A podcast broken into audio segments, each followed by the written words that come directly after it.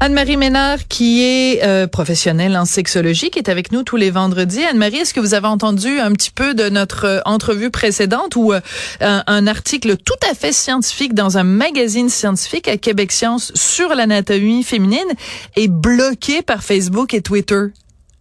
Oui, j'ai entendu. C'est extrêmement intéressant. On a de la suite dans les idées aujourd'hui avec euh, les chroniques. Mais euh, oui, effectivement, puis je pense que c'est tellement important de dénoncer puis d'en parler pour normaliser la discussion parce que euh, c'est un fléau présentement sur les réseaux sociaux. J'ai fait une entrevue récemment avec un, un, journal justement pour parler de ma réalité sur les réseaux sociaux, comment je dois constamment déformer les mots que j'écris je dois utiliser un langage crypté. Je peux pas euh, dire les vrais mots parce que sinon je me fais bloquer. C'est incroyable. Et en fait, bon, on va en arriver à, votre sujet de chronique d'aujourd'hui dans, dans quelques instants, mais c'est incroyable parce que ça veut dire que pourtant on vit dans une société où il y a du sexe, mais partout, partout, partout. Tu promènes sur la rue Sainte-Catherine, mais il y a des, il y a des, au Québec de toute façon il y a des clubs de danseuses à tous les coins de rue. Euh, je veux dire dans dans n'importe quel village, mais où tu t'en vas sur Facebook, Twitter, et tout d'un coup le corps féminin n'existe plus.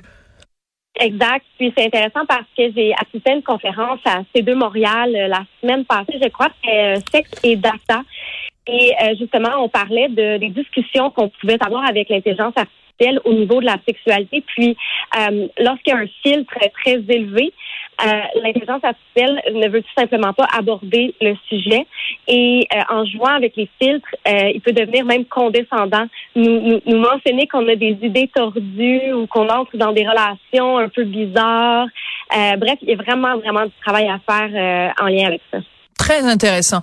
Donc, euh, on, on, on, voit que pour vous et pour Québec Science, même combat, il faut se, se battre un peu pour contourner euh, l'esprit obtus des de l'intelligence artificielle et des, et des médias sociaux. Anne-Marie, aujourd'hui, on parle d'orgasme.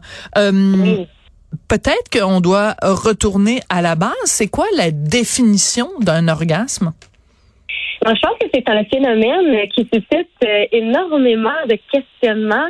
Et évidemment, l'orgasme, c'est euh, vraiment quelque chose qu'on n'a pas assez étudié. Donc, euh, je pense que c'est Marine, son nom, qui disait que justement, il n'y avait pas eu encore assez d'études au niveau de l'anatomie féminine.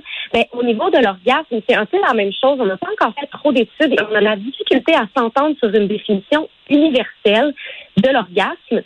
Mais théoriquement, lorsqu'on en parle, on va vraiment dire que, bon, évidemment, c'est une réaction physiologique réflexe du corps. C'est une réaction involontaire du corps humain. Donc, c'est, il prend place au cours de, euh, au cœur de la courbe de la réponse sexuelle. Lorsqu'il y a orgasme, il est possible d'observer une multitude de contractions involontaires répétées du plancher pelvien. Et ça, c'est vraiment chez les femmes et chez les hommes. Donc, il va y avoir des contractions au niveau du périnée, de la vulve, du pénis, etc., même de l'anus. Et on observerait entre 8 et 12 contractions du plancher pelvien qui perdent leur intensité petit à petit en s'espacant dans le temps jusqu'à la fin. Mais ça, oui, allez-y, C'est vraiment physiologique. oui. Ça, c'est physiologique, mais je vous arrête euh, deux secondes. Des contractions de l'anus au moment de l'orgasme. Je, en tout cas, je, je vérifierai la prochaine fois. Oui. ça m'a jamais frappé. Faut dire qu'on est un petit peu, on a un petit peu les yeux dans la graisse de bine à ce moment-là. Mais, euh, mais c'est important. J'imagine que quand on fait un orgasme de, de pleine conscience, on, on, peut aussi décortiquer tout ce qui se passe dans notre corps. Mais je vous avoue que j'avais jamais remarqué. Et ça, c'est autant chez les hommes que chez les femmes autant chez les hommes que chez les femmes. Donc vraiment, il y a des petites contractions. Euh, il y a des gens qui se disent, euh, ben je sais pas si j'ai atteint l'orgasme ou pas. Ça serait facile de leur répondre, quand tu l'as atteint, ben tu le sais. Mais c'est pas toujours clair pour tout le monde. Euh, parce que les gens s'attendent à quelque chose de très, très long. Ça dure quelques secondes seulement. D'ailleurs, il est plus long chez la femme que chez l'homme. Ah oui?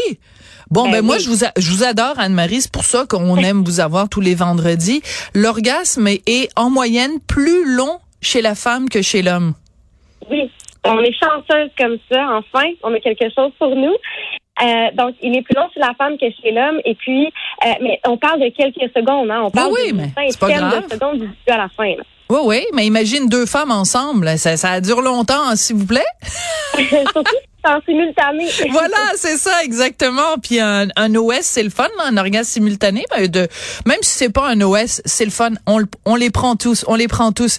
Euh, Dites-moi, euh, euh, vous dites euh, c'est c'est facile de savoir parce que des fois les gens se demandent est-ce que j'ai eu un orgasme ou pas? Ben c'est facile de savoir parce que c'est une réaction donc euh, physiologique. Il reste que même si on n'a pas atteint l'orgasme en tant que tel et qu'il n'y a pas en effet toutes les manifestations que vous venez de nous décrire, le chemin pour se rendre est drôlement chouette quand même.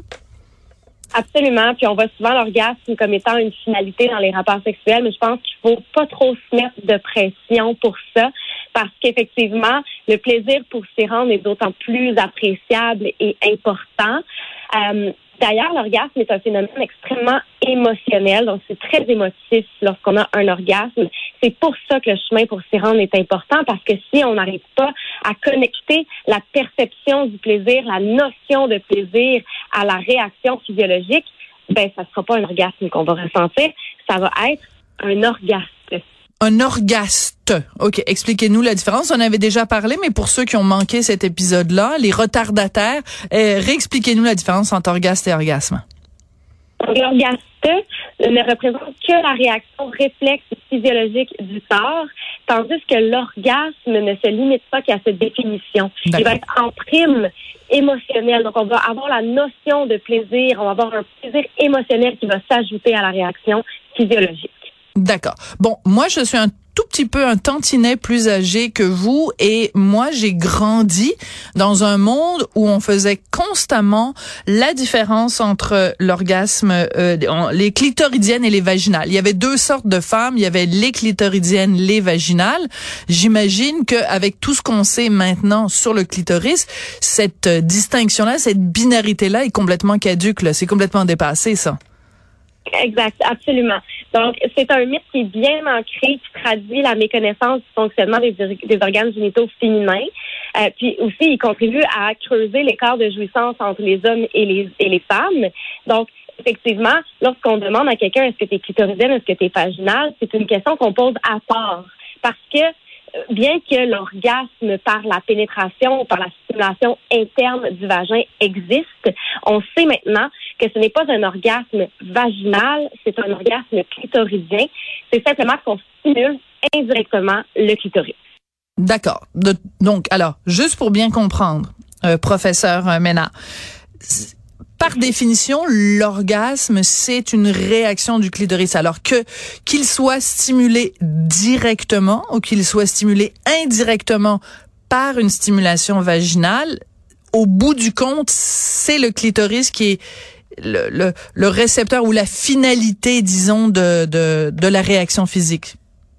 Exact. Donc, le, clitoris est responsable de l'orgasme, que ce soit par une stimulation externe et directe ou par une stimulation interne et indirecte. Hmm, d'accord. C'est quoi la différence entre le plaisir et l'orgasme? Ben, en fait, ça serait la distinction, c'est ça, c'est ma faute, entre le plaisir et l'excitation. Ah, d'accord.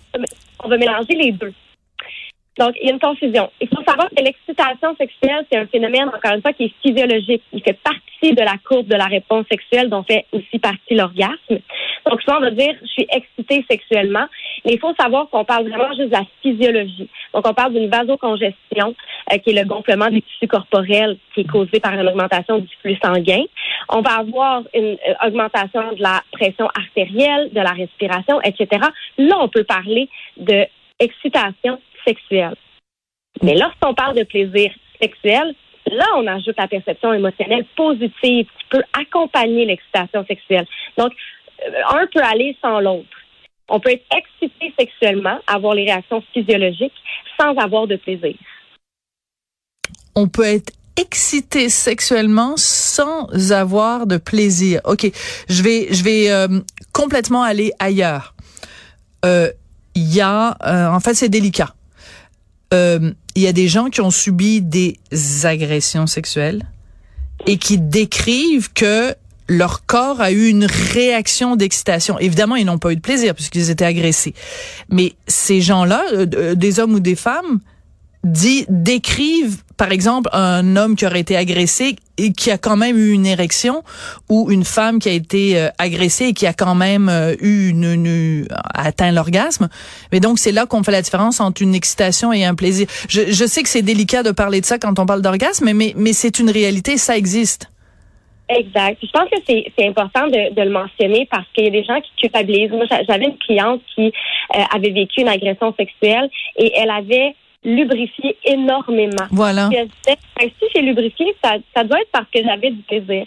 Mais il faut vraiment comprendre que toute la courbe, la courbe de l'excitation sexuelle, donc euh, la réponse sexuelle, donc euh, de ça fait partie l'excitation sexuelle et l'orgasme. On parle de réflexe. Donc c'est une réaction involontaire du corps. Voilà. Qui est complètement physiologique, qui s'active lorsqu'une stimulation. Donc, oui, c'est possible d'avoir une érection, d'avoir un orgasme, une éjaculation et de la lubrification lorsqu'il y a une stimulation qui n'est pas voulue. Qui n'est pas consentie. et ben c'est comme quand on tape en fait c'est le réflexe du genou là. C'est comme euh, je tape moi là en, ce moment là. Je suis en train de taper en dessous de ma rotule. Ben ma jambe se lève et c'est un geste involontaire. Donc c'est une réaction euh, action réaction comme on dit. Euh, Là, j'ai, j'ai hâte parce que vous allez me parler d'intensifier l'orgasme grâce au edging. Bon, moi ça me fait un petit peu euh, démouiller quand même parce que ben, on dit débandé, alors je vais dire démouiller. Quand on utilise des mots anglais et je sais pas, il y a peut-être un terme français, mais c'est quoi le edging? C'est ça l'affaire, c'est qu'il n'y a pas nécessairement encore des textes le français parce que c'est tellement un, domaine qui est émergent, l'anatomie, la sexualité, etc. Donc on, on, prend des études qui ont été faites en anglais, puis on tente de les amener en français, mais on garde des termes. Puis je sais, je, me force hein, à mettre en français. Mais, allons, allons droit au but parce qu'il nous reste très, très peu de temps. OK. Donc, c'est vraiment euh, la pratique de faire monter les tensions au point où l'orgasme devient très, très puissant. Donc, l'objectif est de faire monter la tension orgasmique. On dit une échelle de 1 à 10, 10 étant l'orgasme. OK, je vous arrête tout de suite, Anne-Marie. Anne-Marie, on va manquer de temps. Puis là, je sens qu'il faut que vous nous expliquiez ça. Alors, gardez les explications. Ça va être très excitant. Puis vendredi prochain, vous, avez, vous allez nous expliquer comment faire du edging. Êtes-vous d'accord? On est en train de faire du edging. C'est parfait. Exactement. Merci beaucoup. Je rappelle que vous êtes professionnelle en sexologie, Anne-Marie Ménard. Toujours un plaisir de vous parler.